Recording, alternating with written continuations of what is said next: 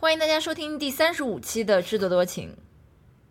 一不小心，就是 flag 又倒的七零八落的，因为七月份又只有一期节目上线。不是，我先要问你一下，七月份的 flag 是什么呀？好像有好几个 flag，一个是我们要回归到较为频繁的更新节目。我记得你的原话是争取每周录音。今天我们录音的时间是七月三十一号，请问我们七月份录了几次音？其实我们七月份录了三次音，大家听到三十四期啊、是第一次录音，嗯，还有一次胎死腹中的录音 是上周末的时候录的，嗯、但是因为效果实在是太差，所以被我们放弃了。其实我觉得是对的，因为如果我们没有这一周的沉淀的话，也许也没有这么多话题可以聊吧。对，总而言之吧，我就先总结一下为什么 flag 立了就倒。我们就是虽然这个并不想讲啊，就是墨尔本已经有五次 lockdown 了，我们刚刚从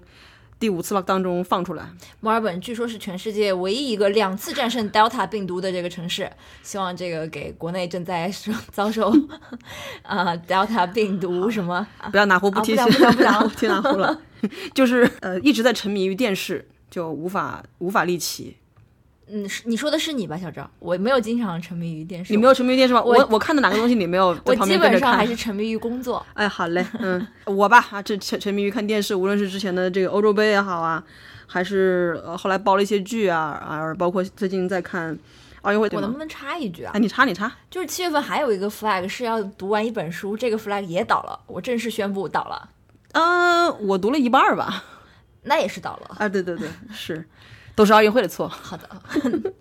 好，那我们接下来就聊一聊这个坏事儿的这个奥运会，怎么是坏事儿的奥运会呢？啊，更高更快更强，因为这一周的这个。呃，头条新闻嘛，就是奥运会。然后奥运会这个、呃活动呢，它就是说它每天都有热点，每小时都可能有热点，所以可能随着奥运会的现在进入到第二周啊，我我觉得我的很多观点跟看法也有了变化，或者是说有了更深的一些思考。嗯，以我们两个的年纪，也算是看奥运会的元老了。东京奥运会，我之前就是他在开幕的时候，当天我就看到，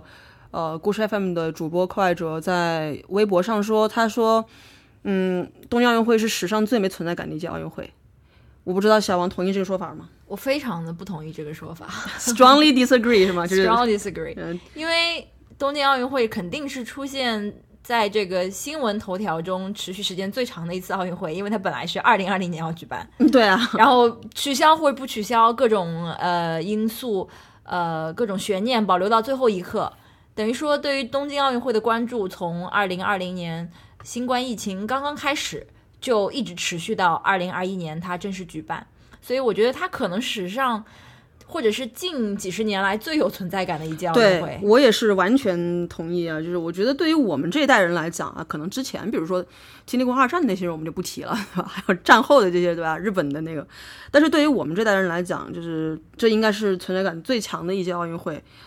小王刚刚说是二零二零年，呃，他在开始刷存在感，那是因为我们可能之前的了解并不是特别多，但是从他申办开始，不就有贿选的那种丑闻嘛？然后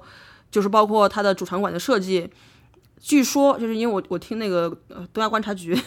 说是呃扎哈哈迪德就是因为他的那个设计就是莫名被换掉了，然后气死的。嗯，我听迟早更新也说了差不多的这个故事，他不是说有这个因果关系啊，但确实是发生在那段时间。对啊，对啊，对啊，对啊。所以再包括就是办奥运会，对于一个国家来讲，就投入也挺大的。然后疫情疫情又推迟，然后你又不知道开还是不开，包括在这个疫情中，然后要开，他们也承受了日本国内非常重的压力嘛。近一年来，这个其实都是大家比较关心的一个话题。何况对于我们这种亚太国家而言的话，东京奥运会的时差是非常友好的，那难道不是更加有存在感吗？呃，我觉得我可能想就是强调两点，我觉得一个是，嗯、刚刚小赵说的，在日本国内对这个奥运会的反对，可能有超过就是绝大多数的日本人是不赞成在这个疫情期间举办奥运会的，因为对他们的整个公共医疗啊各方面都是很大的压力。嗯、但是在这个时候，他并没有放弃举办这届奥运会，其实给很多还深陷疫情呃这个困扰的国家跟地区的人带来很多希望的。而且我觉得，特别是看了这个奥运会，现在过去一周，你看到那么多运动员，他们很多已经为了这个，呃，我经常听到的一个词是这个本届奥运会周期。所谓本届奥运会周期，就是过去的这个五年时间，嗯，他们是一直在准备这个奥运会的。如果说东京奥运会取消，而下一次是在二零二四年的巴黎奥运会，这就意味着有很多很多的嗯运动员，他们要就是遗憾告别自己的这个职业生涯。嗯，所以看到他们在呃这个赛场上的一些嗯情感流露，就会觉得说，啊、真的是很不容易，这一次奥运会能够举办，才能够让他们可以圆自己的这个最后的一个大赛的梦想。对啊，对啊，对啊而，且，嗯，从我自己身边，我就说澳洲的情况的话，像墨尔本是刚刚从第五次 lockdown 中走出来，然后悉尼还在呃一个非常长的一个 lockdown 的周期当中。我也是听到嗯很多澳洲当地人或者是报纸上在讲说，这个 lockdown 期间，呃，能够看奥运会可能是最好的娱乐，唯一唯一的慰藉了是吗？对对对，而且我觉得像包括今年欧洲杯也是，嗯，你看到这个满做的不能说全是满场吧，但是很多场比赛还是做了非常多的这个观众，还是会觉得有一些振奋，就觉得说还有一个回到 pre COVID 以前的这种可能性吧。对，就是觉得还是看到了希望吧，看到了希望对只能只能这样说。嗯对，关于东京奥运会该办不该办，其实我我在《纽约时报》看了一篇文章嘛，就是说为什么东京奥运会就一直要这个办，他举了很多例子啊，包括经济上的考量，然后刚刚小王提到的这个。运动员，因为有有的运动员，比如说他们要结婚啊，然后要上学啊，要生孩子，都因为这个事情就一再推迟。如果说 就是如果如如果他们为了这个事情推迟了自己的这种人生大事，然后突然宣布又不办，对他们来讲是巨大的打击嘛。然后还有包括我们在看到那个中国的那个运动员叫施廷懋，什么跳水运动员，对，说他得知东京奥运会要推迟的时候，整个人都已经 break down 了。对，对所以这还是一个，唉全人类都共同也不能说不能说的这么大啊，就是世界上的很多人口还是在关注这回事情，所以还是挺好的吧，嗯，蛮蛮有蛮有存在感的。还有一个新闻，我不知道小王看到了没有，说东京奥运会这这次是史上第一次使用了纸板床纸板床床 bed。哦，不知道，说他们奥运村当时是说是为了防疫的这种考虑，然后就用一种纸板床，后来就被人诟诟病，就说好像是防止运动员在什么期间发生就是亲密接触什么的。然后后来还有一个人就做了一个实验，就他就他就直播自己在那个床上就是动蹦蹦跳跳的，那床也没有什么事情。然后奥运会还转发他的推特说谢谢谢你这个澄清了事实，它其实是一种环保材料吧，说这个也是日本人做出了一个创新的一个努力吧，觉得。其实，在我们上周呃试图录音讲这个奥运会的时候，我们是刚看完奥运会的开幕式。现在过去了一周了，再再回想那个周五的晚上我们看的这个呃东京奥运会的开幕式，嗯，有哪一些是让你留下比较深刻印象的？不论是从好的一点或者是不好的一点，以及你看呃从奥运会开幕到现在，整个网络上的或者是身边人的评价，有没有什么跟上周不一样的想法？啊 倒是没有。其实我在看的时候，除了比如说开始的有一部分，我觉得自己看不懂，那这个只是非常主观的，就是我这人的艺术鉴赏能力就是比较低下，那我只是看不懂，但是我也没有觉得它不好。而且被中国网友当时在网上就是吐槽的那些所谓的什么阴间演出，后来不都被辟谣，他并不是当天晚上，因为我我不知道，就是可能有的人就是在网上看看开幕式啊，就是在微博上面看开幕式，我们俩是看那个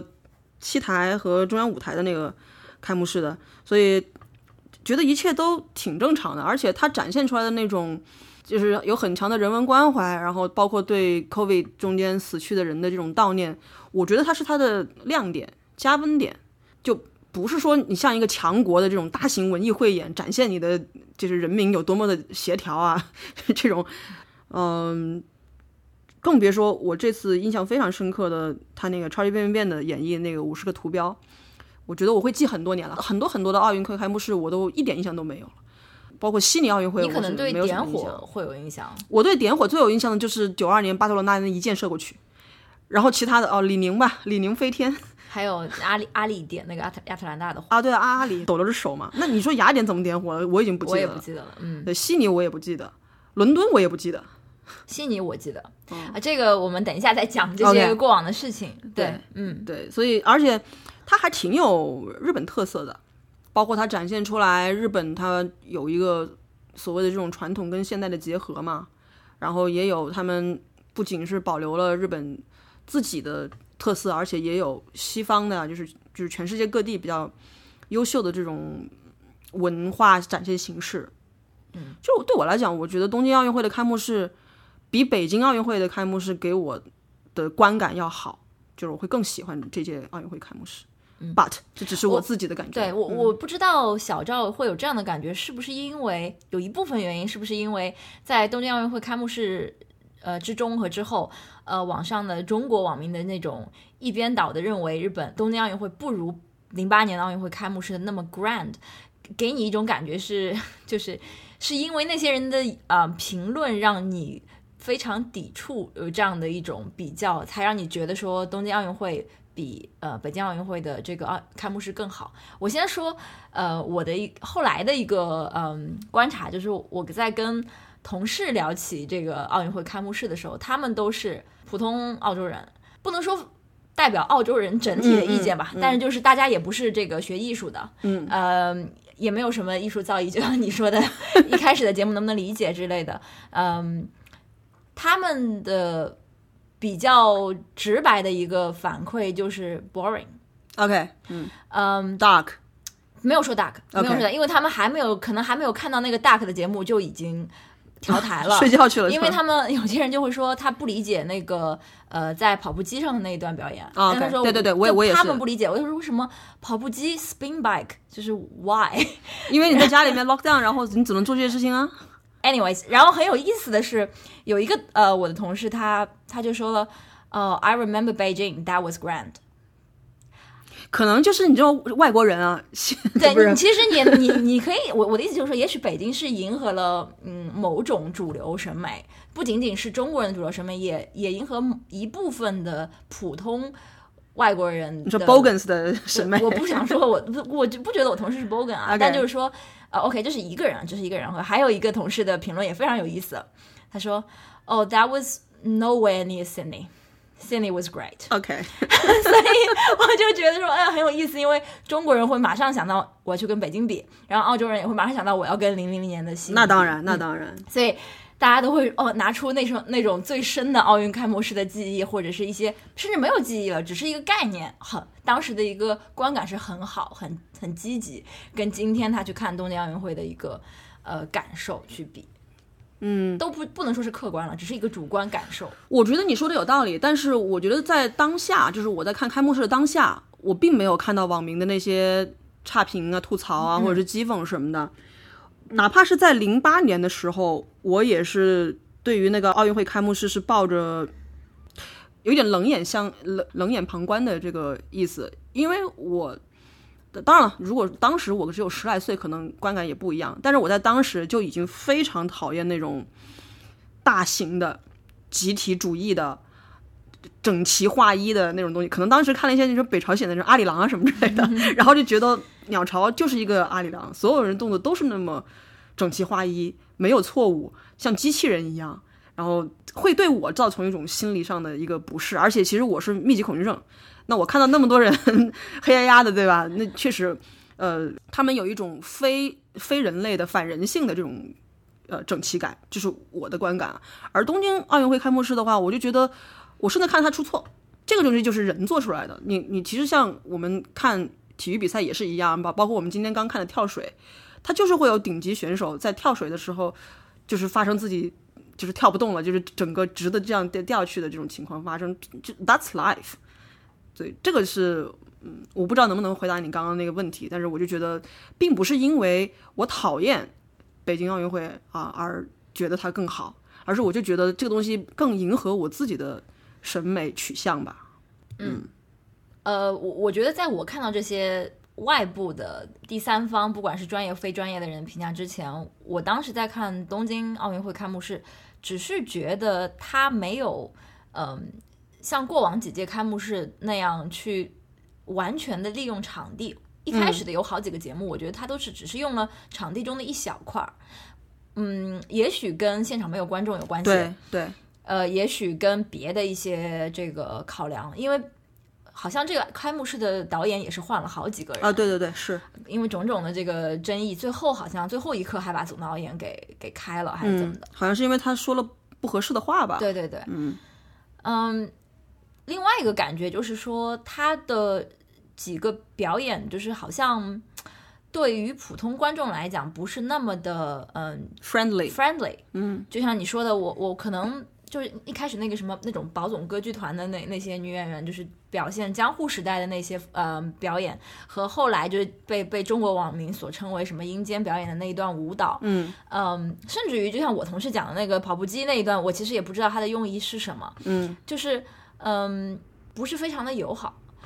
嗯，还有就是我。这个可能是呃，我觉得是因为东京已经办过一届六四年的奥运会，它没有像北京也好，嗯、悉尼或者是雅典的那个奥运会去花这么这么多的篇幅讲他们的历史，嗯，好像有一个编年体的感觉。我要从呃像你知道吗？我 我以前有这样的一个印象，但是今天在录节目之前，我重新去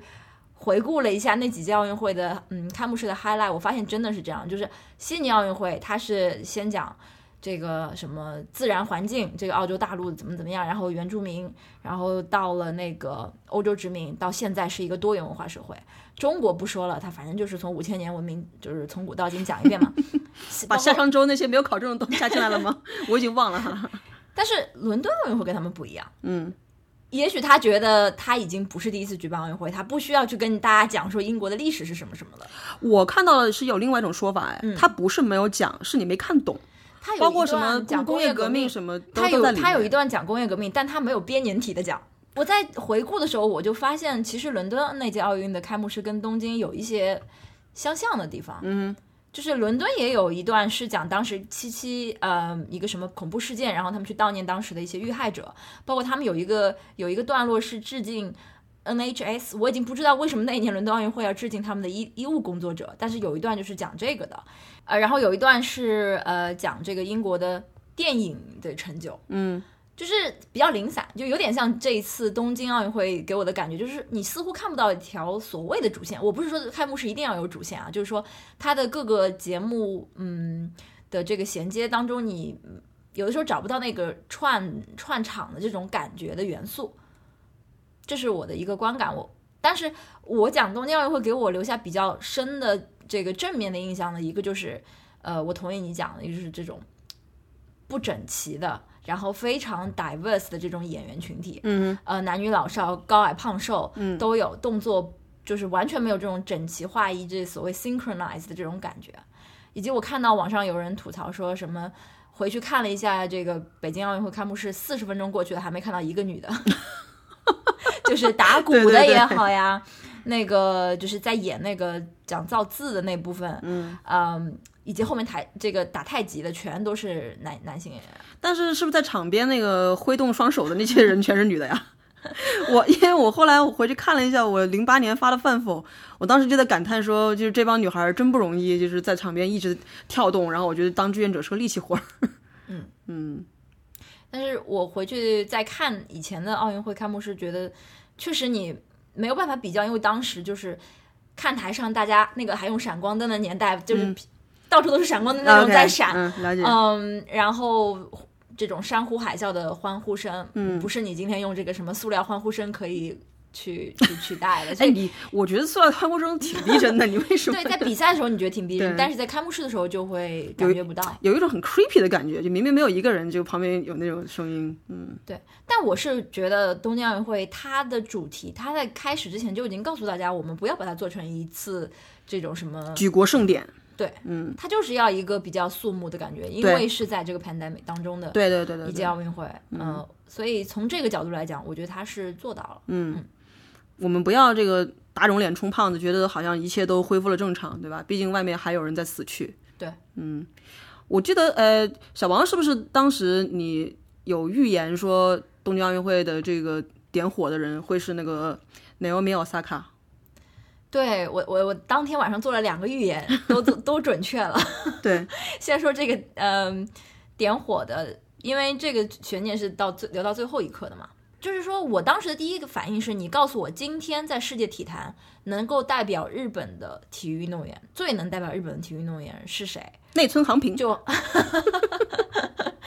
就是现役的运动员当中，我我肯定第一个跳出来的就是大阪直美。嗯嗯嗯，不论他自己的身份是不是有争议，他是不是一个所谓的这个真正的日本人，呃，够不够日本，或者说是，嗯，以及他在最近的今年的这个法网跟温网期间的呃一些争议的话题了。我总而言之，他是一个热度非常高的呃运动员，而且从运动成就来讲也是非常非常高的。不过我之前我在讲这个预测的时候，我还是嗯心里觉得应该还是会选一个这个功勋运动员吧，就好像中国一样。零八、年的时候，现役运动员里不是没有比李宁成就更高的，但是他们选了一个功勋运动员。他是个男的，你怎么不说呢？嗯，我看到其实好像呃日本人都不接受这件事情，就是很多日本人在那边留言说，觉得他不能代表日本，然后就说他甚至不能好好的说日语，确实，对吧？然后他也一直都是在美国生活的，对吗？对只不过他有一半儿的这个日本血统，代表但是他代表日本参赛啊。但是他的选择嘛，他应该也 可以代表海地参赛，可能海地没有那个钱，我不知道啊，这是纯粹的一个、一个臆测。在他成长的过程中，他父亲认为选择日本国籍能够对他的网球事业更有帮助，嗯，那当然，因为在美国打出头更难。嗯嗯，对啊，因为日本人他反正普遍对于混血儿的接受度都是不高的嘛，都别说是混血儿比我，们高吧？我说比中国人高吧？我觉得可能只是展现出来就是高，嗯但是事实上你从民意这个反应来说，反正我也是看到纽纽约时报就是就是在说这种混血儿在日本被称为哈虎，然后就是 他们也都不接受他什么之类的，日本就没有那么的 open to ethnically diversified，嗯。他们应该不是，而且包括你像我们在看之前看哪个日剧的时候，他都不是混血，他只不过从小在美国长大，然后回来之后就不被接受，就在美国别人不认为你是美国人，在日本人家不认为你是日本人，就是有这种身份上的这种 confusion。嗯。对啊，然后呃，有一个人，那个人他说，他说他看到 Naomi Osaka 在日本点火炬的时候，他说，我认为这个是东京主办方非常勇敢的一个决定，但事实上，你认为他们的决定勇敢，这个本身就不正常，因为一个代表日本出战的一个人出来点火，这就是一个很顺理成章的事情啊，为什么你要觉得他勇敢？因为我记得小王在上一次也也说，你觉得日本人是不是有点用用力过猛了，太过刻意？因为他们在运动员入场的时候，呃，代表就是日本队的护旗手之一，也是一位混血运动员。嗯，就他们在这方面，在奥运会这个场面上展现的 diversity 可能超过了实际整个社会对于跨族裔啊或者是少数群体的一个接纳。不过，不过我觉得这很正常啊，一定是一个这种嗯、不论是奥运会或者是别的场面，肯定是把这这种。Diversity 牌先打出来，才能让国民更多的去接接纳他。你不可能说大家都接受了你才选他，这这这不不符合常理。但是你做这种选择之后，如果有人出来反对，这不更加说明你们国家不是这样的一个普遍情况吗？嗯，而且我们今天来录音的时候，其实大阪直美已经被淘汰出东京奥运会了。对啊，而且骂声一片嘛，别、呃别人就说骂声我倒是没听到，但 anyway，你你你说一下你你听到的什么骂声一片？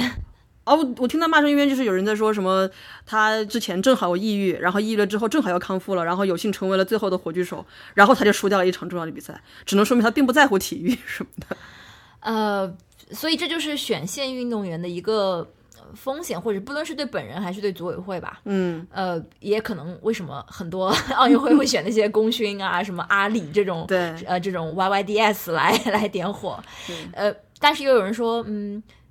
二零零零年悉尼奥运会的时候点火的是一位原住民运动员、卡西弗里曼，他是现役，而且他顶住了压力，在那一届奥运会拿到了金牌。但我认为澳洲选原住民这个理所应当吧，因为你本来就来到了别人的国家。没错，但是也是处在整个国家也还是处在一个跟那段历史 reconcile 的过程当中嘛。是嗯，嗯，还有日本那个网民评论说，就是选他作为最后一一个火炬手是错误的，因为他说东京奥运会的主题是人权吗？不是为了展示日本的复苏和对支持过日本的许多国家表示感谢吗？说 Black Lives Matter 不是主题，我不认为他能专注比赛，输掉是理所应当的事情。只能说也不无道理了。然后其实这个文章里面，就我刚刚看的这篇文章里面也提到说，说日本人到现在还不能够公开的谈论抑郁的这个话题，他们认为你要说自己抑郁的话，就是 not tough enough。对，就跟中国，就我们国家很很长时间以来，可能到今天稍微好一些吧，但是要看什么行业、什么领域了。如果你要在运动员之间谈，哪个奥运选手如果是说我我我 break down 了，我要退出，他一定会被骂死。所以就今年这个呃大阪直美跟 Simone Biles 两位这个、呃女运动员的一些言论，其实是挺先锋的。嗯嗯，对啊，小赵第一届看的奥运会是九二年，九二年，其实你说九二年我看了，我记得什么？我也不记得什么，我就记得那一件。然后在在此之前，其实我还记得八八年汉城奥运会的那个主题歌呢。但然而也并不代表我就真正的看了那届奥运会，我当时懂什么呀？那让你印象最深的奥运会是哪一届呢？这一届，是吗？对啊，因为这一届是我看的比赛最多的一届吧。因为其实我觉得跟科技的发展有关，因为之前只能说中央舞台你你放什么我看什么，嗯，而现在的话，我也不用看中央舞台，我们可以通过 Seven Plus，然后看各种各样的你想看什么比赛就看什么比赛，对，包括从预赛开始，然后到什么半决赛，这个都有都有看嘛。我觉得这一次我我必须要这个 强势安利，安利也没有用，反正就是在澳洲的你只能看 Seven Plus，在不在澳洲你也看不了 Seven Plus。啊，你可以翻墙到澳洲的 IP 看 Seven Plus，，但它的优点就是刚刚小赵说的，它把所有的项目按照字母排序给你全部列出来，只要现在在比的，你都可以点开看。只不过有的比赛可能太冷门了，它没有解说。嗯，但是好多好多比赛它其实都有解说，因为七台在我们电视上只能收到两个频道嘛，所以就跟央视是一样的，基本上。啊，对，你嗯你从电视上只能看两两个比赛，两种类型的比赛，但是通过这个 app 你就想看什么看什么。对，我我记得一六年里约奥运会的时候，好多在澳洲的中国人吧，我们还在吐槽，就是说也不是说吐槽，但是无奈了，就是因为七台放的是。以澳洲的优势项目为主，或者是澳洲人比较关心的那种项目为主。那我们比如说想看女排，中国女排，to be more specific，肯定是看不了。嗯，那么今年就完全没有这样的问题，不论你是想看这个中国女排，还是什么这个五十八岁的什么阿姨打乒乓球，你都能看。是嗯特别特别方便，所以这是科技呃让我更多的呃感觉自己呃参与到这个奥运会的这个过程当中吧。但是说句实在话，我虽然没有太看比赛，但是我对北京奥运会的印象还是深刻的，因为毕竟经历了，就是以我的年龄啊，我经历了一次兵败蒙特卡洛。就是北京奥运会申办失败嘛，两千年那一届的时候被悉尼给夺去了主办权，这个我是完全没有印象。哎，你你太你太那个，哎，我跟你讲，我今天看了看网上的一些信息啊，原来有很多阴谋论的，就是北京为什么失败了，什么有什么阴谋论？说是美国国会在中间什么搅搅阵，然后说呃不让北京举办奥运会，然后当时。我们的体育官员还是什么人说什么？如果美国国会执意要干涉什么中中国举办体育赛事的权利的话，我们就要抵制九六年亚特兰大奥运会。哦然后导致后来那个武少组还是还是谁出来开了好几次新闻发布会，说我们一定不会抵制亚特兰大奥运会什么的。然后包括当时我们好像跟北朝鲜关系不太好，然后就说北北朝鲜的人本来都已经不太在奥委会投票，对主持工作了，结果因为要报复这个什么中国，然后就投票给了中国的对手这样子。这个我好像听过这个版本的。OK，反正就是呃因为北京申申奥失败一次啊，那个时候我已经有意识了。我我感觉那天好像我们班同学还哭了。天哪！那时候我们在上上小学，就是宣布北京失败的那天，我们班同学还哭了。然后一直到后来一一年啊，也是对吧？比较大的一年，又进入世贸组织，然后又是零一年，啊，零一年啊、s o r r y 嗨，对申申办成功也是一个非常，当时算是举国欢腾吧那种感觉。所以零八年奥运会虽然我没怎么看，但是对于他的嗯印象还是挺深刻的。嗯小王呢？我最早的是九六年亚特兰大奥运会，就最早有印象的奥运会是九六年，而且九六年的比赛应该也是看了不少，因为奥运会每次都是在暑假期间嘛。嗯，两千年悉尼奥运会也是印象非常深，以至于我这个前两天看到有悉尼的朋友晒出了什么当年这个悉尼奥运时候的老照片和和中国的一些什么夺金队员的 你这朋友合影。有年头了。我一看那些名字和照片，我就觉得天哪，这才是我认识的奥运 奥运选手来。介绍一下。什么这个龚志超，哦，哎，我们湖南妹子龚志超啊，呃，熊妮对吧？又是你们湖南南人。什么王励勤、严森，还有当时他们跟索普呀、什么瓦尔德内尔的这些合影。瓦尔德内尔可是哦，对，然后我听到这些名字，我听到这些名字才觉得哇，这才是我熟悉的那些运动员，我顿时觉得我们是要录一期讲古是吗？很有必要。对，嗯呃，零零八年的奥运会，因为我当时人不在国内，所以可能前面有一段那个比赛我也没有看，为什么零八年你不在国内啊？因为我当时在印度嘛。哦，所以零八年的开幕式，其实我是印象很深的。OK 啊、因为当时有一种，你知道思，乡情切，不就在场的大家一起看，然后就你你一个中国人或者嗯有几个中国人，不是很多啦，然后就有一种就在 showcase 我们国家的感觉。而且零八年是我觉得与有荣焉。当时会有一种感觉，OK，嗯。我呃，而且零八年因为奥运会前不是有很多这个关于火炬传递啊，还有啊呃汶川地震啊，嗯，呃，那年本来就是是爱国情绪还挺高涨的一年，所以在那种环境下，觉得说能够顺顺利的举办，然后有一个这种展现给全世界看的这种舞台吧，嗯，就还挺不错的。那时候党性蛮强的。嗯，没关系，没关系，年少无知嘛。对，然后嗯，零八年结束之后，一二年等于我就是来澳洲了，嗯，所以来澳洲之后，因为这个转播条件的关系，，对对对，就没有像呃之前那么那么关注了。我觉得观看条件是你对一个奥运会的印象深不深刻非常重要的一点呢。嗯，是的，像我想想看，我印象不是很深的，对，像一二年也是，那个时候因为也是在工作嘛，所以因为时差的关系，在呃比赛播出的时段你根本也都不太能看，所以你就没有那么那么强的这个参与感吧。对。但你还别说，一二年的奥运会。嗯不论你说什么，你永远不会忘记，就是女王跟李冰熙一起出场的那个片段。从 从那个飞机上面跳下来，对，对这个还是印象蛮深刻的。嗯嗯。好，那我们已经看了差不多得有一个多星期的奥运会了，我能不能问一下小王，就是你最喜欢看的奥运会项目有没有？就是比如说 Top Five 吧。呃，我最喜欢看的这个奥运会项目，基本上是非打分类项目，OK，就是它是以客观成绩为准的。啊、然后是平时不容易看到的，就是除了这种世界锦标赛，就只有奥运会能看到的那种，嗯，呃，项目，比如说游泳，嗯、竞赛，竞赛就是跑步啊或者这这种类型的，嗯，排球、乒乓，嗯，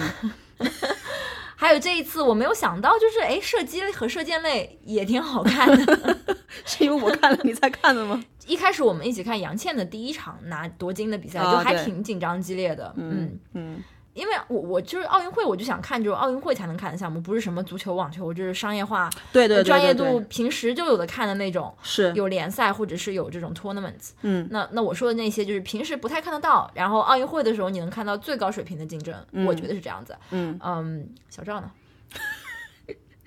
我喜欢看的项目的话，呃，游泳、跳水、体操。呃，既然小王刚刚总结的那个共同点，他的非打分，非打分类，那我看的 top three 吧，他们的共同点是有美好的肉体可以看。我就想说呢。然后我也其实也挺喜欢看排球，然后我挺喜欢看跳高，包括那个撑杆跳。但是我想了一下，这个游泳、跳水、体操、排球，其实是中央台转播的最多的项目。嗯，所以我觉得我的口味啊，很大程度上是被中央台调教出来的。如果我从小是生长在澳洲的话，我觉得可能这些项目不会是我喜欢也是最喜欢的，啊。对对对，也是 得夺牌嘛。嗯嗯，那不喜欢的呢？你肯定不会看的，肯定不会看的，就是排名不分前后啊，啊。好，嗯，包括蹦床，蹦床多好看啊！我觉得你是对蹦床有偏见，你应该看一场。嗯，好的，嗯，搏击类的项目。这个这是算一一个项目哈，虽然这里面好多项目，就是包括柔道、摔跤、拳击、跆拳道，跆拳道还是中华民国第一块金牌呢，你真是 中华民国，不是吧？他们第一块金牌，第一块金牌是跆拳道。你说 long long time ago，还是这一届？就是史上中华民国史上第一块金牌啊。好，嗯嗯，击剑我也不会看，OK，因为我真的 get 不到，就是 贵族运动的美，对哎嗯，跟你相反，我田赛不喜欢。，OK，还有海上运动，我应该是不会看的，什么赛艇跟帆船那种要比好多好多天，然后 才能决出胜负的。其实也也包括什么高尔夫球这种啊 OK 就是我那种要跨好多天才能决出胜负的比赛，嗯嗯嗯，我应该也不喜欢看。板球是奥运会项目之一吗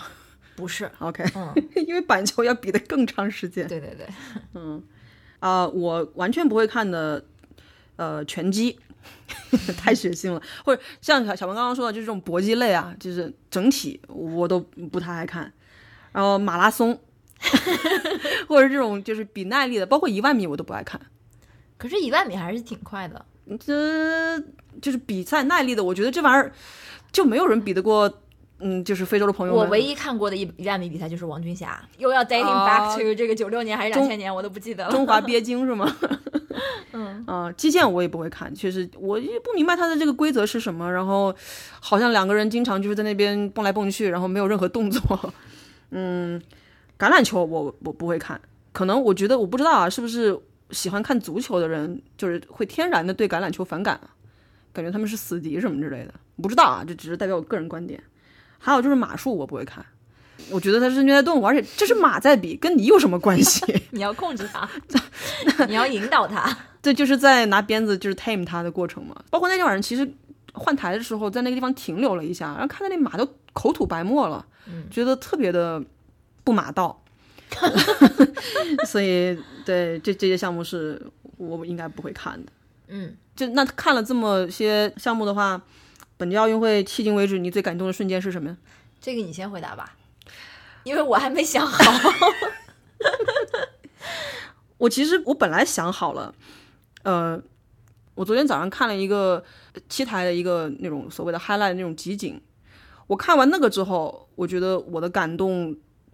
被升级了。就是我看到那个菲律宾的那个选手举重之后他的那个表情，因为那场比赛我没有看，嗯，但是我看了那个集锦之后，看他那表情，我觉得超感动的。我听说他已经这是第四届奥运会，他之前就是什么举不起来啊，然后怎么怎么回事吧，然后到了第四届，他终于拿了金牌。虽然有可能也是因为中国选手排兵布阵上面，或者说他们的策略上面出了问题，导致他意外获得这枚金牌。但是这个故事真是太励志了，而且他那个表情太感人了。嗯，对。但是看到这个集锦之前，我最感动的瞬间，那可能是就是那个姑娘从高低杠上面掉下来之后，然后说我还可以再翻吗？那个还蛮感人的。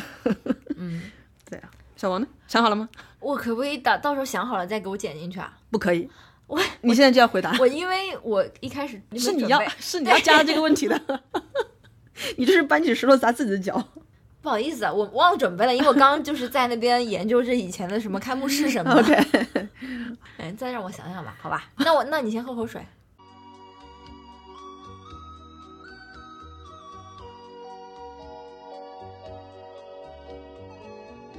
那没有也可以说是吧？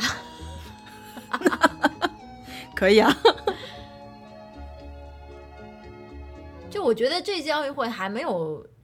让我感动到想落泪的那种瞬间。OK，嗯，那你为什么要加这个问题？我只是想让你回答一下。你凭什么逼着我回答呀？然后你自己完全不感动是吗？你有你你后来回来看到那个 Seven 的那个集锦之后，你有没有觉得哪些画面挺感人的？我觉得很多画面都很感人，而且就是像今天我们刚看的那个女子三米板跳水半决赛的，就是中间加拿大的那个选手，她本来是 top four 的，嗯，呃，最后一跳失误，根本就没有跳出成绩，呃，拿了一个零分。就她出了这个泳池之后，到那个呃休息的地方里面去 SPA 里面，在那儿一个人把头埋在双腿之间，那个画面我都觉得很感人。我觉得对，其实现在想想，呃，当然了，这个不论是集锦哪个电视台也好，它肯定更多的是 focus 在胜者或者是获得了这个金银铜牌的嗯运动员身上。但是对于每一个参加奥运会的呃运动员来说，像这样这种时刻，虽然很快就会被人忘记，但是对嗯他们个人都是可能此生难忘的那种，lifetime memory。对，嗯，想到这一点觉得挺感人的，于是又觉得说奥运会真的是该办呀。但是不不不，我应该这样讲，嗯，我后面会反思一下。我我其实前两天真的有有一度，我觉得这奥运会不该办，嗯就因为 有别的原因。我觉得是因为有别的原因你你看到太多微博，所以你会这样觉得，对吧？对对对。但是看了这些运动员他们的喜怒哀乐，对，又会觉得说，嗯，就是真的是他们人生中很重要的一部分。嗯嗯。可是你有没有想过，如果没有奥运会的话，他们也许不用拼的这么狠。他们可以去做别的，对啊。但是我嗯，说实话，我到今天还觉得奥运会里面有一些项目我是不理解的。举重，举重就是我不理解的一个项目。它能够嗯够得上那个 stronger 这个这个词语了，但是这举重实在是有种泯灭人性，我觉得。对，一主要是之前你看了太多关于这个嗯、中国的举举重运动员，他们是因为家里条件不好才去练举重。呃，练完举重，哪怕拿了奥运冠军，拿了奥运金牌，最后退役之后，还是这个籍籍无名去做什么搓澡工，最后因为身体不好，因为就是当运动员期间，呃，摄入了某些东西过多，然后呢，最后这个又很早的英年早逝。看到这些新闻，你就会觉得，为什么还要有这样一个运动在奥运会当中呢？我这也是我的疑问，我也认为举重这个项目应该撤销掉。但是现在中国作为举重大国，他也他肯定不会允许你撤销举重项目的。其实说实话，体操这个项目里面有一些细节我也是不理解的，比如，就是跳马，我不理解他为什么会要比这个项目。就比你腾空然后在中间动作完成的多呀。那你如果介意跳马的话，你为什么不介意吊环呢？就我也介意，就是我就是你非常喜欢看体操，但是我能理解自由操的美。但是别的用器械的这些体操项目，说实话我不是非常的理解。OK，为什么人要去掌握在这几个 specifically 这几个器械上面动作的展示？表示你对上肢和下肢力量的控制啊。所以这些器械是哪一年被设计出来的？不知道，你要去问你要去问欧洲人。嗯，对于本届奥运会，小王还有什么期待吗？就是现在赛程已经过半了嘛，下个礼拜天就要结束了，对吗？对，嗯嗯，田径才刚刚开始。嗯，你国的这个传统优势项目，明天就是最后一天的参赛了。我最近啊，而且蛮有意思的，就是我听到好多澳洲人跟我说，就抱怨每天打开电视就是游泳，好像是在看游泳锦标赛一样，他们自己都觉得有点过。澳洲的传统项目就是水上项目嘛。我记得，嗯、之前好像也是 CCTV 采访了一个跳水的孩子吧，说他是在零八年奥运会的时候被 inspire 到了，所以才说他要去跳水的。所以我觉得，嗯，奥运会怎么讲呢？可能会在一个孩子幼小的心灵中埋下一个种子，然后激励他日后走上竞技体育的道路。呃，可能也算是一件好事吧。嗯就好像今年，呃，澳洲游泳队其实有那么两三个运动员都是有点像在传承的感觉。啊，因为隔代了已经。对，有隔代了，因为有呃，Kate Campbell 跟 Emily Seaborn 两个人都是参加了2008年的北京奥运会，当时他们是十五六岁青少年，到今天他们已经是走到了游泳运动员生涯的尾声，将近三十岁的高龄打引号，嗯。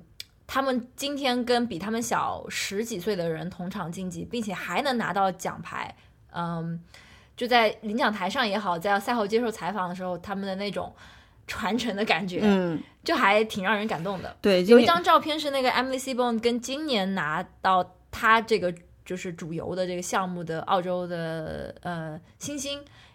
他们可能是十几年前的合影吧。那个那时候那还是个小孩儿，跟他的偶像一起合影。今天是他们俩一起站在讲台上，只不过这个小孩儿成为了冠军，而他的偶像是第三名。他邀请他一起站到这个呃第一名的嗯、呃讲台上面，我觉得这个画面还挺感人的。而且他是让那个 Seaborn 来帮他挂上了他的金牌。然后他在赛后采访的时候说：“说他说我认为 Seaborn 比我就是更加值得这个这个冠军，所以哎，这个 moment 也是蛮感人的，也许也可以放到之前回答 那个问题那个地方是去。嗯，那呃，在不久之前，这个我村布里斯班刚刚没有悬念的获变成你村了，跟你村有什么关系？在不久之前，我国我国的这个布里斯班毫无悬念的获得了2032年夏季奥运会的主办权，对吧？对，感到 proud 吗？跟我有什么关系啊？那你零一年干嘛这么激动啊？我也没有零一年也没有激动，那时候我在网吧呢，大家都在那边欢呼，我好像就是不关注一下也不太好意思。嗯，今年就是什么情况？就是说大家都知道布里斯班要拿奥运会主办权了，然后没有竞争者呀，就好像是某同志全票当选为哎。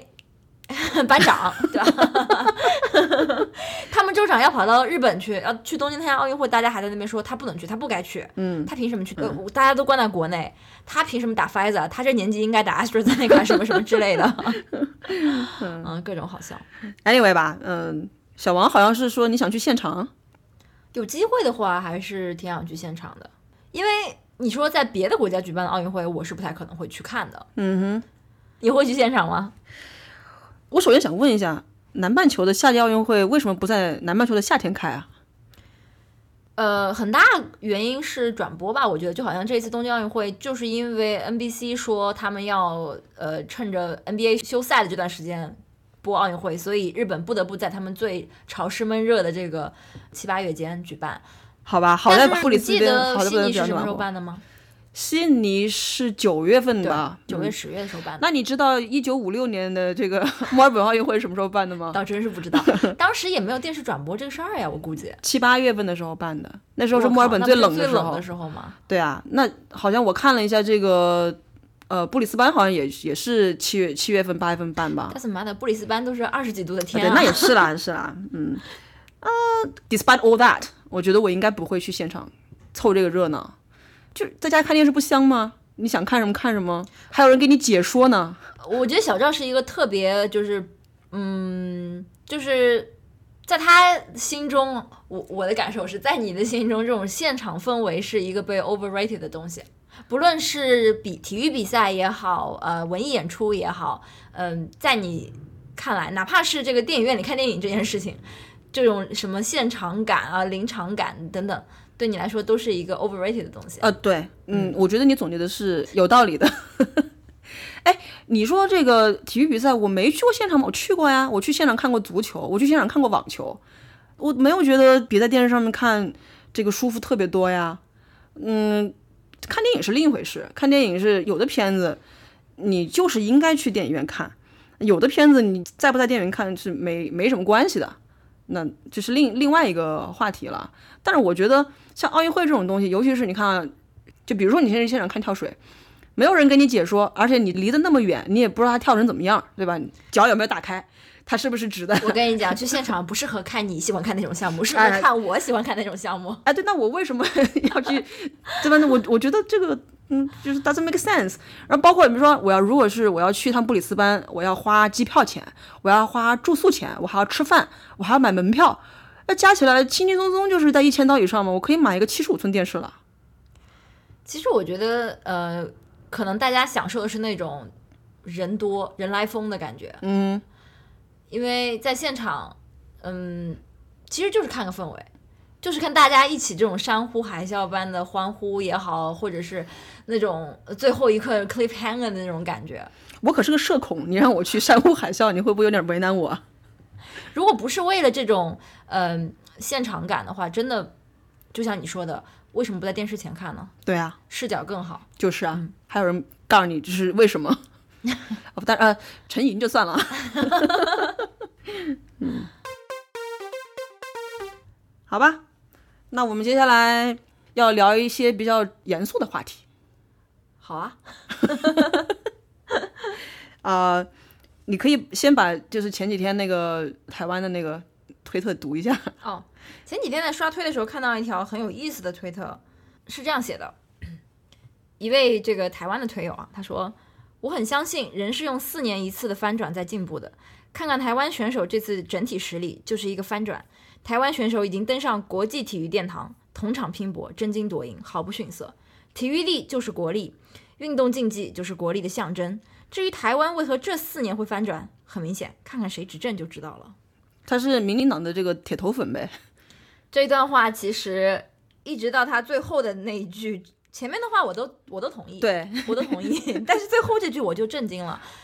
我就想说，哇，我从来没有想过这个澳洲奥运队的表现，原来是跟是自由党执政还是工党执政是有关系的。后来我仔细的分析了一下，发现他讲的不无道理。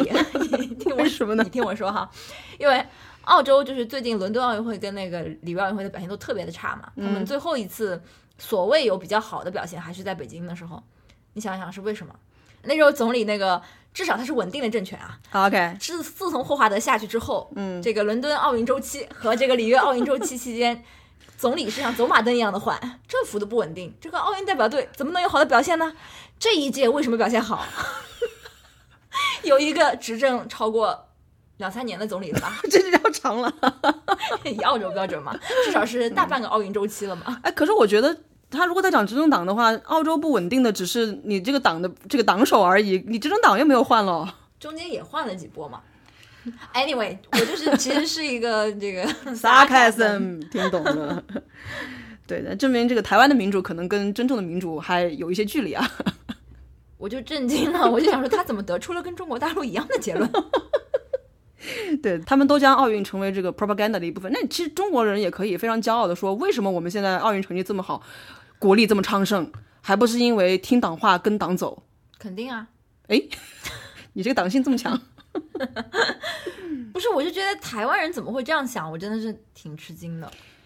我呃，我我觉得你你刚刚讲的是中国大陆这套这套话说得通的，因为中国的体育是举国体制，对，然后中国的从四九年到今天是只有一个执政党，然后大家的这个成绩当然是跟这个政府的政策各方面都是有关的，嗯，但是台湾又不是举国体制，哎，那他的意思是不是说民进党在搞举国体制啊？我不明白，还是那他的意思民进党跟这个共产党还挺 friend 的哦。还是他的意思是说，民进党任内给这种什么运动拨款给的多，OK，我就不明白了。所以，或者是呃，民进党政府的外交手段就是嗯比较聪明一点，就是不是说光拿钱去买，而是说我发展一些这个体育事业，然后让台湾人民在国际上面露脸的机会多一点，然后这样就可以提高台湾的综合国力。anyways，我可是你也没有牛逼到就是把 Chinese Taipei 换成台湾呢。就我觉得，嗯、在 Twitter 上现在就如果用 Twitter app 就会发现有一些很不好的地方，就是你的关注的人，他关注的人发的 Twitter 也会到你的 timeline 上面，有的时候我根本就不想看。嗯、有一些台湾的推友不是有啊，就是用 Twitter 的台湾人，他就在那边逢中必反。啊，就是那种推，我就看了之后我就点那个 not interested。嗯，他就是不论什么比赛，就是没有任何理由的支持中国队的对手。其实不光台湾网友，凡是反共的人好像都是这样的。但我就觉得你你这哎你你不是这样吗就把体育跟政治挂钩了，不是吗？那不得看吗？体育跟政治永远都是分不开关系的呀。从单纯的足球比赛到奥运会，体育跟政治从来都没有脱过钩。但是如果这个运动员他打得非常出色，他赢得非常漂亮，你会因为他是一个他们国家的政府你不喜欢，你就说我要支持他的对手吗？我不会，但是在政治立场上有 agenda 的人，他们肯定会。对，所以我就觉得，嗯，就是好多条这样类似言论的东西被刷到了我的 timeline OK，上，然后我就把它点了 not interest not interest。当然了，如果在奥运会期间去看微博，也是一样的感到心里一阵的恶心。对，所以其实某种程度上是 共通的。对你刚刚其实提到那个，就是一个运动员打得非常好，然后你会不会就是反对他？其实这就是我们想聊的一个话题，就是说运动员的参赛成绩跟国家形象之间有没有关系？有关系，它到底是一个比如说成正比的关系，还是成反比的关系？我我就讲我的观察吧，我觉得比如说在嗯。二零一零年之前，就是二零一零年之前，我觉得应该是肯定是移动互联网兴起之前，然后那个时候是不是 GDP 也刚刚超过了，呃，成为世界第二大经济体？我不知道，我忘了是不是啊？但是在二零一零年之前，如果说中国运动员他们在奥运会上取得比较好的成绩的话，对于世界上所谓的发达国家、第一世界的国家来讲的话，它是一种呃 pleasant surprise，就是感觉说哦，好像。比较落后的这些穷亲戚，他们突然一下就 strong 起来了，然后就好像今年那个游泳比赛，那个突尼斯的那个选手获得第一面金牌，对。或是你讲的菲律宾的举重运动员获得第一面金牌，对，嗯但是在那之后，二零二二零一零年之后，就逐渐的变成了一个是不信任，然后就是很警惕，甚至是有厌烦。你比如说在孙杨跟霍顿那个事情出来之后，大家就会觉得说中国人你有这个好成绩，是不是因为你吃药吃出来的？也许不是，但是 就是会有人就是产生这种怀疑嘛。像再加上现在这个咱们国力增强之后，中国的这个年轻人越来越粉红，被迫害妄想症，对动动不动就。翻墙出征什么之类的，然后 这个就会让人就是非常产生一种非常厌恶的心理。所以我觉得以中国为例的话，他的成绩越来越好，跟他国家形象不是成正比的。我个人的感觉啊，当然如果是比较小的国家，有可能还有呃正向的效果，比如台湾。嗯，我觉得这个每个国家在嗯这种。精英运动员的投入上面或者他们参加奥运会的这个成绩的一个期望值上面他应该更多考虑的不是说我可能有两方面的考虑吧。我觉得在八四年这个中国中华人民共和国第一次参加奥运会的时候他肯定考虑了国际就是在国际舞台上展现自己的这个形象跟实力嗯当然与此同时也是一个对国民的这种爱国主义的教育就是给大家一种呃民族自豪感吧，嗯，这都是非常重要的。到今天，我觉得在这两者之间，他们的侧重点更多是放在了这个对国内的一种民族情绪的这个调动、调动上面。而所谓的对国家形象的展现，我觉得倒是未必是他们关注的重点。所以我觉得今天的中国运动员。跟当时不能说当时我也没有看啊，就跟我小时候看的那些奥运会的运动员比，他们显然是更自信了，对，更霸气了，嗯，呃，叫出一些词儿，对，嗯，展现自己的。你说他好，这可能是有人有人喜欢，有人不喜欢吧，嗯，就是他们到今天就是一以贯之的四个字啊，就奥运健儿一以贯之的四个字叫为国争光，只不过以前为国争光是为国家到外面争面子。现在的为国争光是你可以拿回来讲说你看我们多牛逼然后就让中国人增强自己的自信吧。四个自信是哪四个自信来着？有时候我觉得这越来越成为一种就是闭环就是好像自己自嗨。自嗨对。甚至于让你觉得说那不如开一届。就是你知道就是在这个体操这次的男团女团都呃和金牌无缘之后嘛大家就是纷纷去指责说裁判的这个评判不公。当然我们两个也不是专业的这个嗯体操爱好者只是作为一个 common sense 你觉得说这样一个奥运会的大赛裁判会对东道主有所照顾但应该不至于出现说特别离谱的现象。对就所有人都在说什么一群瞎子那地方开会呃怎么你就比这些裁判懂呢？国际奥委会会容许他们就是在众目睽睽之下做这样的事情吗？而且网友虽然生气，但是他们并没有做很多这种 fact check 的这种这种工作，或者说他们也不希望看到事实，他们就想相信自己想相信的，就是有人要黑我们，有人要照顾日本人，就这样。嗯，话说回来，这其实你的澳洲同事不也是说这个奥运会让他变得 overly patriotic 吗？哦，不是同事，是在 Twitter 上看的。OK，OK。但是他说了一句：“他说，I I feel over overly patriotic during Olympics, which makes me, you know, disturbing 还是什么的，worried，，worried 这样的。嗯，就啊，就正常人会会有点警惕，说，哎，对我为什么就是突然就 突然变那么爱国？哎，话说回来，这个一个奥运会比赛、体育比赛为什么要以国家为单位啊？为什么不能像网球一样，就是比如说德约科维奇就代表德约科维奇？”这可能历史上就是这样吧，或者说这是我我觉得你也可以把它看成是一个非战争年代，嗯，给大家提供一个和平的去展现国力的机会吧。对，其实足球赛也是一样的。其实这不是一件坏事儿，如果从这个角度来想的话。为什么呢？发泄他的这个好战的情绪吗？嗯，有地方发泄就不会引起战争是吗？我不知道啊，我我有这样的考虑。嗯，但是有时候我又觉得这个国家到底是不是就好像在扣的开始的那个台湾，嗯，台湾人的那个说法。国力你是要通过在奥运会上的成绩去去展现吗？不是，你每个国民生活的愉不愉快、高不高兴、是不是幸福，以及是你国力的象征吗？以及你的这个国民在海外人就是眼中的素质。嗯。也有可能是我们太这个，怎么讲，emotionally um attached，就我我们看的太认真了，对这个奥运会太把它当回事儿了。OK，我觉得普通人就普通澳洲人，我说的是没有那么把它当回事儿。你所谓的当回事儿是指的什么？就是我们太关心输赢了吗？我们太被这个微博上的所谓言论。啊？OK，给就是激怒到了，哦因为没也许这没什么，嗯，但是我觉得普遍在我观察的话，在中国人心中对于奥运会的重视程度是超过澳洲普通人的，那当然，因为为国争光啊，提升国力啊人就。不在为国争光吗？我觉得澳洲人像游游泳，他拿了很多金牌嘛，但我们都会夸赞，比如说 Emma McKeown，然后什么这个 Kate Campbell，他们自己很不容易，然后他们呃在自己的职业生涯中这个创造了新的高度或者什么之类的，我不会认为他的金牌中有我的一份，但是我觉得中国的人民就不是所有中国人民啊，就是很多很多的中国人都觉得。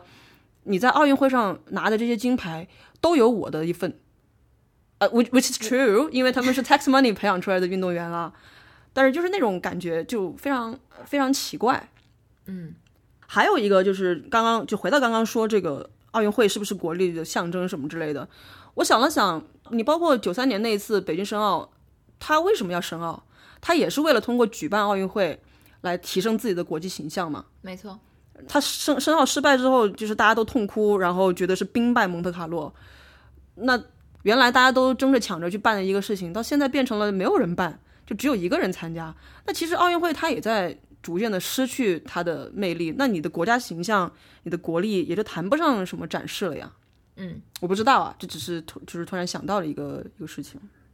其实我我回到最开始那条推，我觉得奥运跟国力有关系，我是非常同意的。嗯哼，因为到现在就是竞技体育发展到今天这个程度，很多比赛最终的这个金银铜牌就差之毫厘吧，时间差个什么零点零几秒。嗯嗯、有可能只是在于你对于这个运动员的训练的时候，他的某一个动作的这个纠正，或者是平时使用的某一个器械，呃，就能导致这最后的零点零几秒的差异。所以每个国家在培养这种精英运动员的时候，肯定是投入了很多财力、物力、人力去做这个奥运会的准备工作。其实有一个冷知识要跟你说，就是澳洲不是每年他会公布自己政府的财政预算案嘛？嗯，在二零二一年，就今年的这个财政预算案里，政府一共有三点五亿澳元是拨给体育的。这个体育既包括草根的这种全民健身，啊、也包括支持这个精英运动员的这个呃 high performance，其中有一点五个亿是拨给 high performance 的，所以不就是说不要认为说中国是在好多好多砸钱砸这个奥运会的金牌成绩，哪怕是澳洲这种。不是，澳洲也是体育强国啦。就是 我们觉得澳以前哈，我们都觉得说海外国外的这个运动员都是靠自己的，不是靠国家的。其实国家每年也要拿出一点五个亿来支持这些精英运动员，而且这还不包括澳洲奥委会自己的投入，因为他们有赞助商，他们有自己的这个收入来源。然后那篇文章是我看的是《卫报》的一篇文章，他说算下来，每年澳洲有大概两点五亿元是投到这些精英运动员的培养跟训练上的。嗯，就你这么算的话，其实每一块金牌也是，嗯，成本不小。呃，我想起我这刚刚就是看到了一个，这个知识我不知道对你来讲是不是冷知识，就是国际奥委会是一个 privately founded 的一个机构，它的所有的收入来源来源于比如说转播，然后赞助商，然后一些 marketing 的这种活动，它的所有的这个收入百分之十用于他们的运作，百分之九十号称啊，嗯，是用于支持全世界的这种体育运动员的培养。你刚刚说的那个澳洲奥委会拿钱出来，澳洲奥委会它每年它是会从国际奥委会拿钱的，对也就是说它的那部分你刚刚说的投入的那个钱是国际奥委会给他的。也许吧，但是就是政府也投了相当大的这个这个呃财力在这个事情上面。对，那他给的这个钱，他是用于什么呢？是给运动员的奖励，还是说，不是，主要是用于对他们的这个呃有一些器械的采购，比如说，然后场地的租用，嗯、他们要有有教练员吧，教练员要发工资吧，然后他们平时的这种训练时候的会会有的一些花销，嗯或者他们嗯要去国外参加比赛，或者是要去国外训练的这种嗯、成本。嗯嗯，make sense？但是我后来还想就是查一下中国运动员的每块金牌的成本是多少钱，发现 就是因为他信息没有那么透明，然后他你也不知道其实中国政府每年到底在运动员身上投多少钱。我看到一篇雅典奥运会之后 的报道。这个再说，反正那篇文章就让我挺震惊。反正他他是在 question 这个举国体制，这样的文章在今天发是发不出来的，我觉得。哎，哦，你你说的是中国的媒体是吗？中国的媒体，他说雅雅典奥运会每块金牌成本是七到八亿人民币，就是培养一个金牌运动员，也就是一点几亿澳元，就相当于是一块就是一点几亿 澳元。对，呃，然后那篇文章还说，这这是两千年初的事情，今天肯定不是这个数字了。对对对，说。嗯，九十年代末以来，我们国家每年大概有投入二十多个亿，在这个体育这方面。不过，我我觉得这其实还是一个怎么讲投入产出比的过程。如果我们国家的举国体制的目的是一，像我们刚刚讲的提高国家形象；二，这个呃内部维调动我 对调动我们国民的这个爱国主义情绪，我投这点钱，我能造成今呃不是造成，我能取得今天的这个结果，我觉得也。挺成功的呀，对，尤其是后者吧，我觉得尤其是后者，因为万一如果是你国民没有这个凝聚力，然后，呃，思想开小差，然后你要投入更多的钱去做这个维护稳定的工作，对，你想为什么这些民主国家也在做这样的事情呢？对，当然，呃，虽然就是有这些嗯政府的财力支持是离不开，但是我看了几个报道，主要是这个澳洲运动员的一些 训练嘛，我觉得他们也挺挺苦的。说有一个是墨尔本的一个游泳运动员叫 Brandon Smith，说拿了个铜牌的那个拿拿了一个铜牌的一个小哥。像这些游泳运动员，我相信在中国的话，如果他能够去参加奥运会，他早早的就被招到什么游泳训练中心啊，或者集训了那种，集训了，根本就不用你。呃，担心这个 COVID 期间你自己怎么训练的问题。然后这个小哥呢，他是属于在澳洲没有这样的什么所谓集训吧，或也许有是最后一最后的一一课。嗯嗯，他们二零二零年一整年，他所属的那个游泳俱乐部，墨尔本当地的一个俱乐部，因为墨尔本在 lock down，所以就完全不能开，他不能去游泳馆游泳，他就每天早上跟他姐姐两个人六点钟开车去。墨尔本的这个 七八月的冬天，到海里面去游一个七公里的来回，每天都去。嗯，这就是他的奥运备战。嗯，所以虽然前面讲了国家花很多钱，但是我觉得在至少我看到的大部分的这种澳洲运动员，他的备战是一个先期吧，至少是一个自己的一个努力，个人的一个努力。还有就是今年也是在很多澳洲媒体。呃，引发一些关注的一位这个六届奥运会元老啊，洪建芳，她也是来自中国温州的呃一位这个大妈，啊，她到今年年初她都不知道自己会去参加东京奥运会。他就是一个普通人。他说去年一整年就在家里 homeschool，家里俩小孩，因为他也是在墨尔本嘛，一年大半年 lock down，啥也没干。然后今年就又跑去参加，而且还进入了第三轮。我刚刚想起来，就是你说的那个一点五亿澳元投到呃精英运动员的这个培养，我不知道啊，就是他会比较偏重于那些就赞助商参与没有那么多的项目中去，比如说你刚刚说的乒乓球。比如说，澳洲也派人参加，但是明显你就看到广告没有在请那些运动员代言的，嗯，比如说田田径。我虽然没有看到具体的数字，但是根据我这个上下文。揣测，我觉得他们支持的肯定是澳洲夺金希望较大强势的。OK，呃，水上游泳运动员已经很有钱了，以及呃，就是那种需要很多钱的，就就是类似于自行车这样的项目。但是他们澳洲运动员还在，嗯，也不是抱怨吧，就是说全世界这些比较 top 的国家，呃，运动大国吧，他们在就拿 cycling 这个项目举例，都差不多，但只有英国他们的这个 budget 是其他国家的两到三倍。所以我们可以关注一下英国的自行车运动员 今年是不是能赛出好成绩。嗯，就他们之间肯定会横向的去跟别的国家做比较嘛。嗯，反正现在奥运会也是一个砸钱的一个事情，其实就是对，就是因为他老是靠砸钱这个事情，我觉得也是引起了很多，哪怕是在我们本 household 都觉得奥运会是一个很具有争议的一个一个赛事吧。奥运会变成了一个比谁更有经济地位、更有经济优势的一个赛事。嗯，这其实并不是奥运精神本来的初衷啊。对，因为我觉得奥运精神，呃，不光是奥运会吧，整个竞技体育都是 pushing the boundaries。嗯，就是你无论是在你个人来讲，还是这个团体来讲，还是你跟历史上面的这些成绩去纵向比较，个人横向比较，你都是不断的在拓宽这个边界嘛。但是现在感觉就是这个边界没有那么被拓宽，嗯，反而被锁紧了，嗯，包括金金牌榜的前面这些都是经济比较牛逼的这些国家，那是不是跟这种体育精神背道而驰呢？不知道啊，不知道。但现在比较好的还是你可以看到比较穷的国家，他们仍然在长途跑步上面 占据着优势，这就是人种的魔力了。其实换一个角度想，如果奥运会不是一个砸钱的项目，那每个人只是凭借自己的运动天赋去这等于说是裸着去比赛，没有靠任何外界的这种培养啊，或者是不管是硬件还是软件，去纯粹靠运动天赋，那这就是一个比例问题。那理论上比例是一样的，那你人口大国出的精英运动员就多，人口小国出的精英运动员就少，那就不用比了。金牌肯定是人口最多的国家得得的最多呀。其实像这一次东京奥运会，它把整个奥运精神的呃主旨更高、更快、更强，最后又加了一个 together。对其实我想问小赵，你觉得怎么样翻译或理解这个 together 比较好？因为我看到我们的有台主播一秋老师在吐槽说，呃，国内把这个 together 翻译成团结，更快、更高、更强，团结，他他不解。然后我想问小赵是怎么怎么看这个 together？我不知道，我的我的我的我没有想过这个问题。你之前没有给我，我告诉你，我又没有想好答案，我只是想问问你。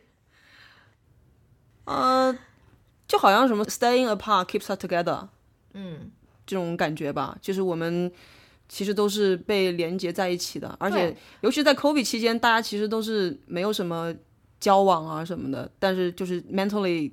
staying together，我觉得大家只是在一起比赛而已，这个意思。不能这么浅薄吧？不是说什么 connected 还是什么 by emotion，他的他的 slogan 是什么来着？哦，呃，我忘了，我今天早上还听了就是好像就是 connected 还是什么什么 by emotion 嘛？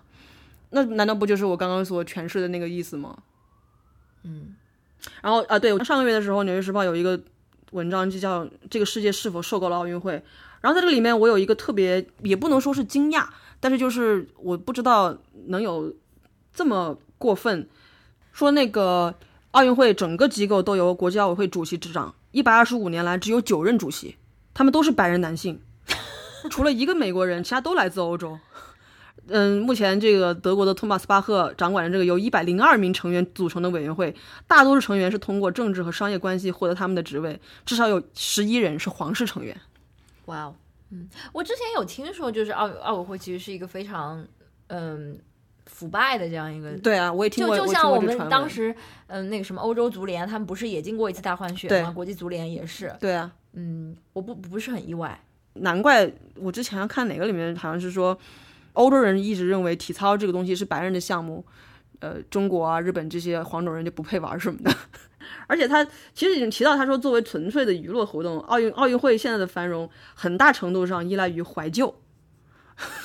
说它的核心是一种由游行、国歌、升旗和其他庆典活动助长的民族主义，让人感觉与全球趋向脱节，其和谐并无深度，包容也并无语境。我觉得讲的还是挺对的。确实是这样子。嗯然后说，呃，现在的国际奥委会主席这个巴赫，他好像处于自己的一个幻想之中，就是觉得奥运跟政治无关，怎么可能呢？巴赫的前任是罗格吗？哎，罗格前任是萨马兰奇吗。塞马兰奇，中国人民的老朋友，啊，在之前我就不知道了。我也不知道呀。我们在看奥运之前，刚看了欧洲杯。呃，我们作为一个跟这些球队半毛钱关系都没有的人，呃，还有什有什么精神主队之类的，就是自作多情。对，可是看奥运会的时候，大家的 default option 就是支持你的祖国。嗯，为什么就是足球比赛或者其他，就像你刚刚讲的这个德约科维奇代表德约科维奇的这个 网球比赛，我们可以支持一个跟自己这个祖祖籍国籍毫无关系的运动员，但是在奥运会的时候，我们想也不想就是支持我们国家运动员，是不是因为我们出钱了？嘿，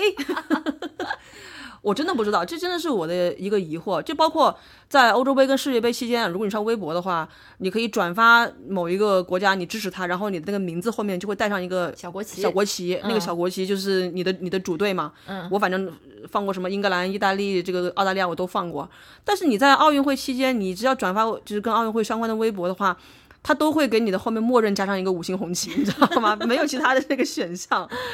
对我觉得这个真的是，然后如果你要是说我是 C 罗，我是梅西的粉丝，然后当中国队如果有那么一天在世界上遇上了这个葡萄牙队的话，你会说啊，C 罗请爆脆中国队，这个都不会有任何人去对质质疑你。但是如果你要是说我吃伊藤美诚，人家会说哇哦，对吧？精神什么精精神上的日本人，什么二鬼子什么之类的。嗯，而且哪怕中国队进了世界杯，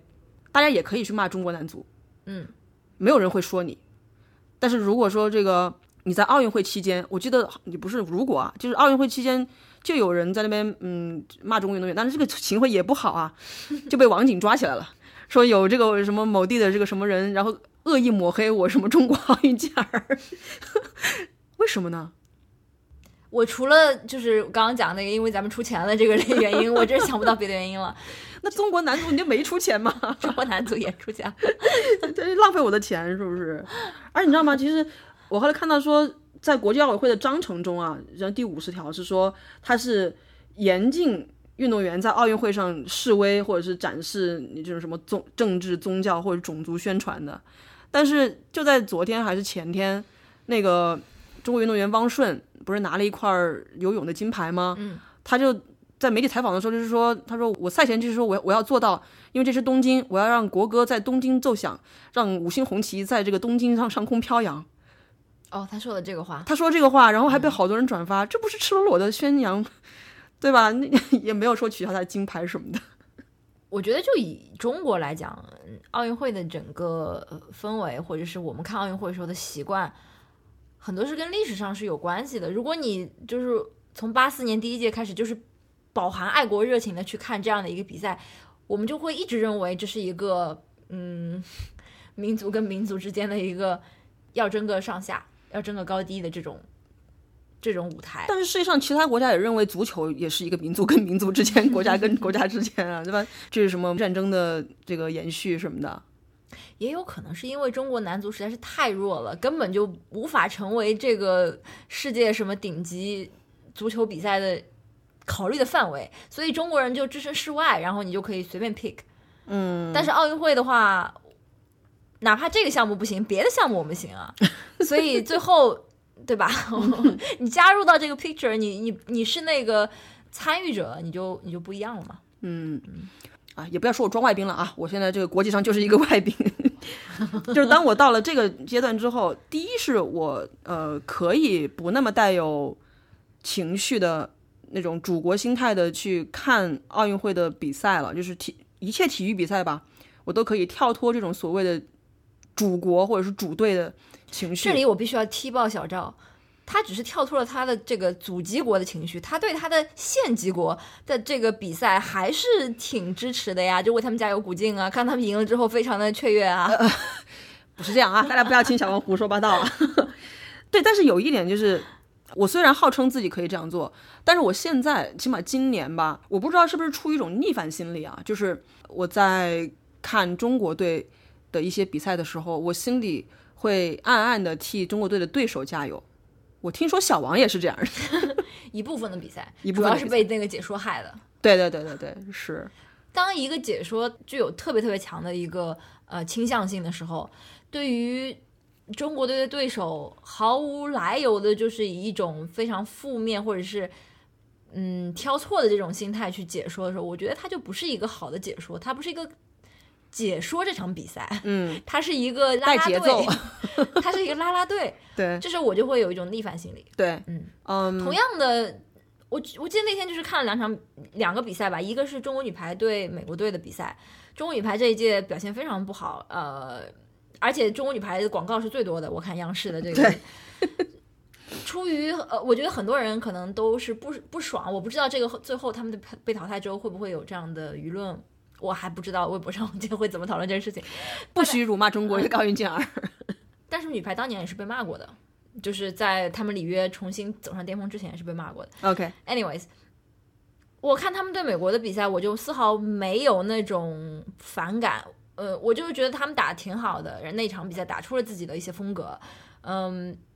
而且可能也是因为它是非打分项目嘛，嗯嗯，所以真的就是真刀真枪的来，谁强谁得分。我就没有嗯那种刚刚我们讲到的那种情绪。但后来看了那个陈颖解说的体操的时候，我就特别的难受，我就觉得 他这样的解说是对别的运动员的不尊重，对不负责任。嗯，倒不是说我不希望中国队拿拿一块奖牌，或者是赛出好成绩，我就特别讨厌以这个陈颖为首的这种带节奏，嗯、的这种论调。就我我就希望那些被他贬低的选手可以发挥出自己的呃真正的水平，可以受到裁判的认可，而不是受到陈莹这种呃 业余的这个解说的呃认可或者或怎么样。小王现在跟陈莹之间像是有私怨了一样。嗯，没有，其实还有一个原因就是可能因为呃目前的这个情况，我会认为中国队是在场上占优势的那一方，而我现在因为年纪大了嘛，我已经开始天然的同情弱者了，所以我会希望弱者打一个翻身仗。所以，well，呃，我觉得这挺正常的呀。就嗯嗯很多比赛的时候，大家都会支持那个 underdog。对如果你是本来是不偏不倚的，就是说，呃，我买了一张，比如说我今天我买了一张澳网的决赛票，我也不知道，因为这网球比赛你也不知道最后谁会打到最后一轮，你就去看了，Djokovic 啊，你去看了两个选手，你都谈不上好恶吧？很多人心理上就会同情那个一开始不占优或者是不被呃媒体所看好的那一方。嗯，毕竟谁也不想看什么三局 love game，对对吧？啊，都出了钱了嘛。对啊，嗯，就大家我觉得挺值得思考一下的，就是为什么别的比赛的时候你你会有这个精神主队，对，或者是你会嗯对那个 underdog 动恻隐之心，嗯但，是奥运会的时候就是。我就是支持我我们国家，政治任务是吗？真是不知道为什么。不知道为什么。嗯嗯，然后还还看到另外一个很有很有意思的事情，就是有一个驾校发了一个 推文说热烈祝贺我校学员叫什么什么来着，反正一个一个男男子举重勇夺金牌，然后就有一种与有荣焉的感觉。我不知道这种与有荣焉，小王会有吗？你要说有，那就是我刚跟刚刚讲零八年奥运会的时候，嗯，当我身边都是外国朋友的时候，你会觉得，哦，呃，奥运会开幕式办的还挺成功的，OK，也展现了我们的国力，嗯，会有这种感觉。但是到今天，你说因为中国金牌拿的多，嗯，而有一种与有荣焉的感觉，可是中国的人口也多呀。前两天还看了一个，就是一个计算吧，就是根据就 population per gold，嗯你拿一块金牌，呃，多少多少个。嗯多少人在后面对你培养出后有多少人？了一块金牌的这种这种、呃榜单的话，嗯、澳洲是遥遥领先，全世界第一，毫无疑问，这个榜单就是澳洲人做的，哎，对，不了解同学，我们澳洲一共只有两千四百万人口，就还没有上上海市的人口多，已经现在在奖牌榜上排名第五，真是多么的不容易。不过如果把上海市拿出来，可能也可以有个排名吧。嗯，嗯，然后我想起，因为呃，加拿大今年不是有一个呃华裔的面孔嘛，华人面孔嘛，嗯，他其实是九江的一个弃婴嘛，后来被呃加拿大人收养了，Maggie McNeil，对，嗯。就想起这件事情真的是蛮讽刺的，好像很多网友还在那边就是说要帮他。寻亲啊什么的，说啊他的爸妈当年肯定也是不容易啊，然后遇到了什么难处，然后所以把他给弃养了。我在想说，如果按照有些地方政府的那些尿性，会不会打一个横幅，比如九九江市政府打一个横幅出来说热烈祝贺我是弃婴，这个 McNeil 勇夺金牌什么的，嗯，蛮好笑的。其实我我觉得这种呃，当然 McNeil 不算是海外军团，他是呃身世不幸，然后嗯但是遇到了好的养父母去培养他做这个、呃专业运动员，在奥运赛场上能看到很多跟中国有千丝万缕关系的人，然后现在在代表别的国家去去参赛，嗯，对于这些运动员的态度，我觉得也是蛮有意思的。对，嗯，小小王是没有经过小山之力那个年代，我是知道小山之力的那个年代，因为我没有经历过，但是我听我的家人，呃，无数次的提起小山智利和对，对我妈妈也是，嗯那时候就跟我说这是中国的叛徒。但是他们没有给我灌输这个呃概念，我不知道跟他是上海人有没有关系，呃 但就他们也同情他，因为他是不满让球或者是不满对呃中国的拼鞋的这种安排，他才出逃的，不出逃出走，嗯。到今天，乒乓球的海外军团已经完全不能挑战呃中国乒乓球队的这个优势地位了嘛？嗯，所以一旦你特别弱的时候，大家就显得非常的嗯 kind，非常的这个包容。嗯，比如说当他们看到倪夏莲这五十八岁的选手代表卢森堡参赛的时候，大家就觉得。嗯，这个这个上海阿姨很有很有趣，很有意思。她代表了奥运精神。但是你看看，如果是倪夏莲是最后杀到了决赛，呃，把并且打败了这个并且打败了陈梦，再看一下这个舆论是什么样。其实我我我看了倪夏莲的一段那个采访，他挺有意思。他说九六年的时候就有人来邀请他去参加奥运会，但他拒绝了。嗯，他说他的话是我当时的 priority 是我要结婚生子，但是我心想当时肯定有别的原因，就是小山智丽的那些。呃，事情舆论，他不想做那样一个呃千夫所指的人。嗯，等到他已经过了体育巅峰，他其实已经无法挑战中国乒乓球队的这种呃垄断也好，这个这个高度也好，他再去参赛，